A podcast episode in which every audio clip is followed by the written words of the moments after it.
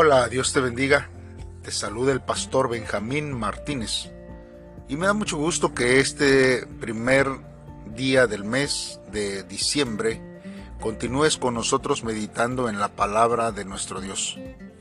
Hay tantas cosas que nosotros podemos ir aprendiendo en la meditación de su palabra. Este mes, hermanos, vamos a estar meditando en el libro de los Salmos del capítulo 37 al 41. También estaremos meditando en el libro de Eclesiastés y tendremos unos momentos igual para reflexionar en este tiempo de, de Navidad. Así que prepare su corazón, prepare su vida y pongamos nuestra vida, nuestra mente y nuestra devoción en la palabra de Dios y juntos veamos lo que la palabra de Dios dice para nuestra vida. Este día lo vamos a hacer en el Salmo 37 del versículo 1 al versículo 11 y como título lleva este devocional La prosperidad de los impíos. La palabra de Dios dice de la siguiente manera. No te impacientes a causa de los malignos, ni tengas envidia de los que hacen iniquidad, porque como hierba serán pronto cortados, y como la hierba verde se secarán. Confía en Jehová y haz el bien, y habitarás en la tierra, y te apacentarás de la verdad. Deleítate a sí mismo en Jehová, y él te concederá las peticiones de tu corazón. Encomienda a Jehová tu camino, y confía en él, y él hará. Exhibirá tu justicia como la luz, y tu derecho como el mediodía Guarda silencio ante Jehová y espera en él. No te alteres con motivo del que prospera en su camino, por el hombre que hace maldades. Deja la ira y desecha el enojo. No te excites en manera alguna a hacer lo malo, porque los malignos serán destruidos, pero los que esperan en Jehová, ellos heredarán la tierra pues de aquí a poco no existirá el malo, observará su lugar y no estará allí. Pero los mansos heredarán la tierra y se recrearán con abundancia de paz. Bien, hermanos, meditemos en la palabra de Dios. Hermanos, necesitamos nosotros ir comprendiendo salmo por salmo. Y aunque nosotros estamos viendo ciertos versos por cada salmo, en la, la, temática en general nos va a llevar, hermanos, a entender un poquito más este asunto. Mire, hermanos, este salmo es un salmo que es didáctico sapiensal. Básicamente también algunos teólogos han visto que está desarrollado de una forma como acróstico. Pues este salmo, hermanos, muestra muchos paralelos con el libro de Proverbios. Pues se compone mayormente, hermanos, de dichos sapiensales de introducción práctica. Este salmo, hermanos, es un salmo acróstico, así como el salmo 9, también el 10, el 25 y el 34.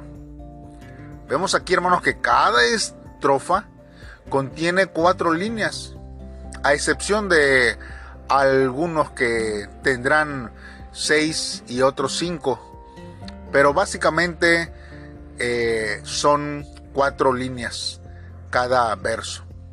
Y el tema principal, hermanos, se expresa en el verso 1 que es una respuesta, hermanos, a la indignación de los justos por la prosperidad de los malos. Nosotros vemos, hermanos, que este salmo también es paralelo al Salmo 36 que leímos, hermanos, y terminamos de ver el día de ayer, pero también del 49 y del 73, que son los que primeramente Dios veremos en los devocionales posteriores.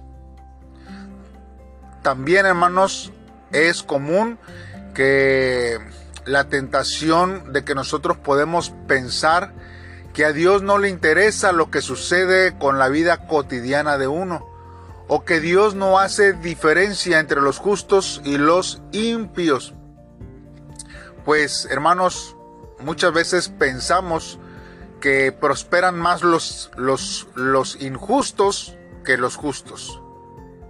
La solución, hermanos, que nosotros vamos a ver aquí es que el salmista nos invita a confiar en la justicia de Dios, pues la prosperidad de los impíos es efímera, es pasajera, y al fin, hermanos, Dios enderezará las cosas y hará justicia.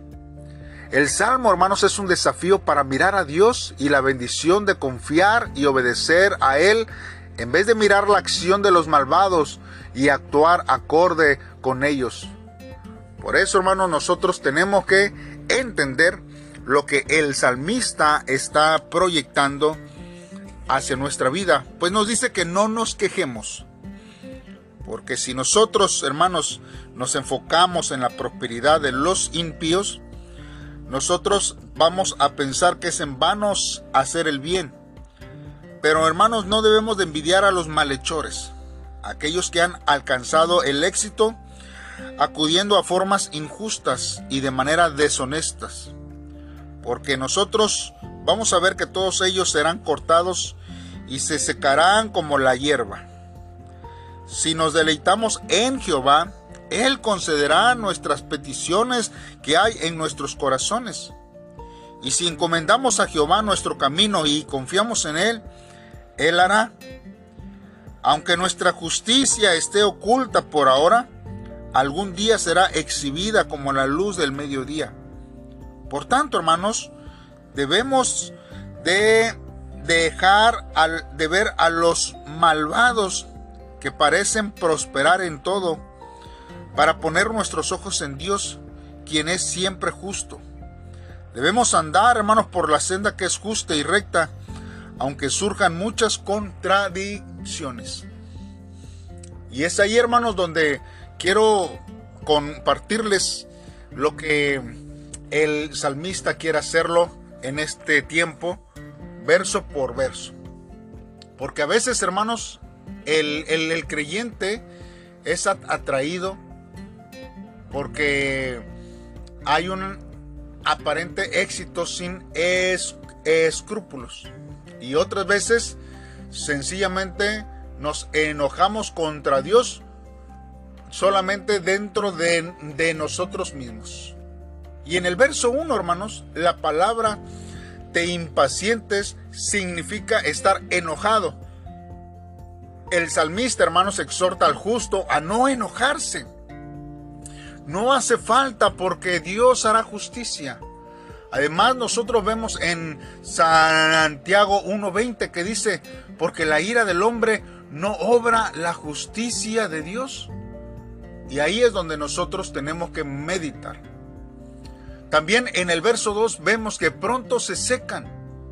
Y es la historia, hermanos, de todo el que, se, el que basa en el tiempo y no en la eternidad. Los impíos, hermanos, son muy inestables. Muchos, hermanos, personajes famosos han tenido un fin trágico. Porque las sentencias a, eh, eh, que nosotros vemos o los dichos del de el Salmo aquí, hermanos, muestra el contraste entre el justo que confía en Dios y el malvado que no le obedece. También, hermanos, vamos a ver, hermanos, que eh, en estos versos que siguen da un énfasis positivo, pues no hay que pensar tanto en las dificultades, sino en Dios. Nosotros vamos a ver frases que dicen, confía, deleítate, encomienda y calla.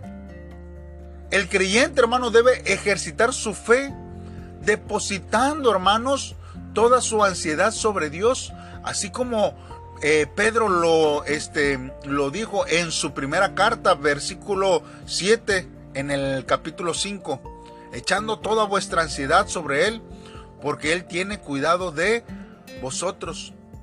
Hermanos, ahora, cuando nosotros vemos que en el verso 3 habla acerca de la tierra, se refiere a la tierra prometida. Nosotros tenemos, hermanos, que apacientarnos en la fidelidad.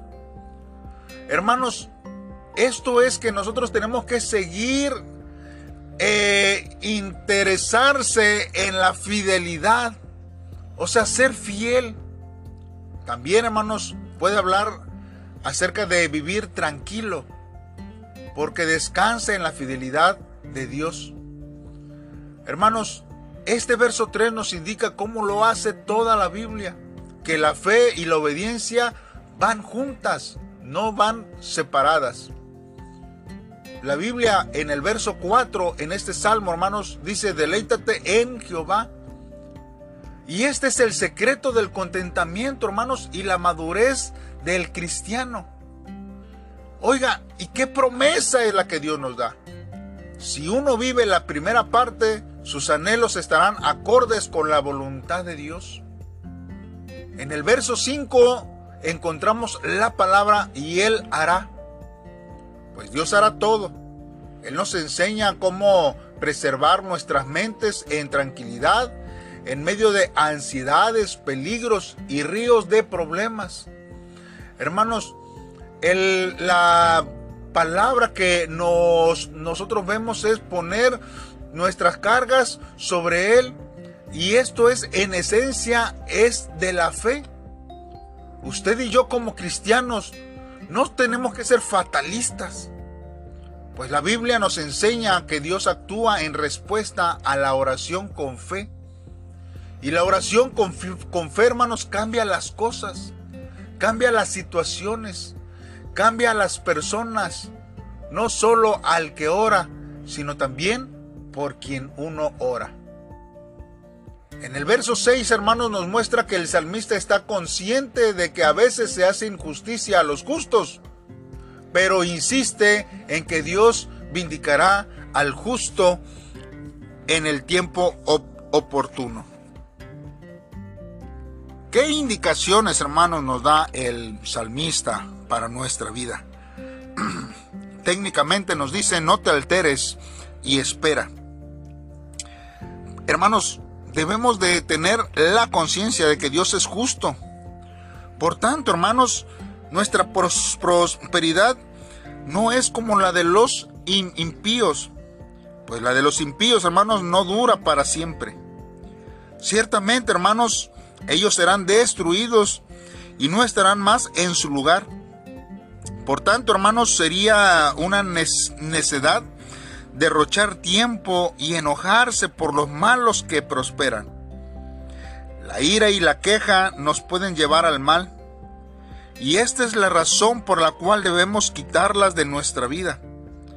Si nosotros no nos alteramos y esperamos en Dios guardando silencio, pronto hermanos los impíos desaparecerán sin dejar rastro. Sin embargo, hermanos, los que esperan en Dios heredarán la tierra y gozarán con abundancia de paz. La prosperidad de los impíos, hermanos, será solo momentánea y temporal. Pero nosotros hemos puesto nuestra esperanza en el Dios justo y nos enfocamos solo en hacer su voluntad. Y es ahí, hermanos, donde Dios sigue mostrándonos hacia nuestra vida lo que necesitamos.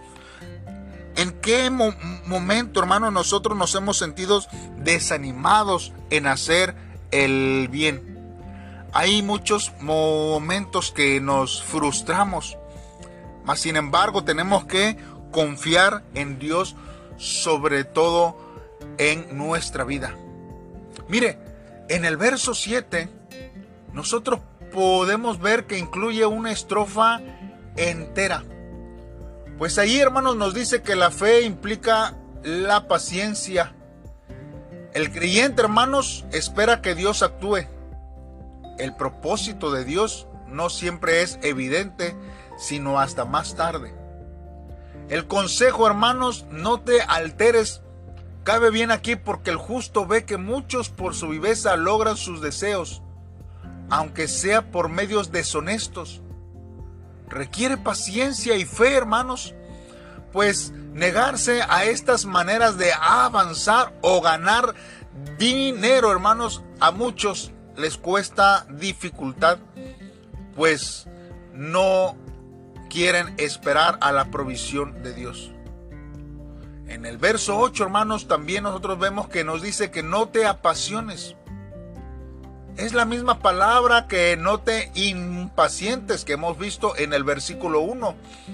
Y no te alteres, que también lo hemos visto en el verso 7. El salmista, hermanos, lo enfatiza. El enojo no conviene, pues hace que los justos se metan en el mismo camino que los impíos. Nosotros vemos en el verso 9 también, hermanos, que serán destruidos. Aquí, hermanos, el salmista presenta el contraste. Pero nosotros estamos viendo aquí que es a un tiempo no corto. Esto es, hermanos, que los que esperan en Dios verán buenas consecuencias al final. Quizás no una respuesta inmediata. Porque muchas veces nosotros estamos acostumbrados a que las cosas nosotros las queremos inmediatamente. Pero aquí el salmista nos dice que con el tiempo nosotros veremos las buenas consecuencias de los que permanecemos en la fidelidad de Dios. En el verso 10 nos enseña que dentro de poco, pero hay veces, hermanos, que este tiempo parece largo sin embargo, hermanos, Dios mira con una mirada eterna. Ahora, en el verso 11 dice, los mansos heredarán. Esa es la base de la bienaventuranza del Señor Jesús cuando lo habló eh, eh, y está puesto en el eh, Evangelio según San Mateo, capítulo 5, verso 5. Bienaventurados los mansos, porque ellos recibirán la tierra por heredad. La mansedumbre, hermanos, no es debilidad. Más bien, hermanos, requiere valentía y paciencia esperar en Dios. Porque solamente en Dios traerá, hermanos, el descanso para nuestra vida. ¿Qué es lo que nosotros debemos recordar cuando sintamos ira al ver prosperar al impío? Hermanos, Seamos valientes y seamos mansos y humildes de corazón, porque ellos verán a Dios, así lo dice su palabra. Confiemos, hermanos, y meditemos siempre en su palabra en este tiempo.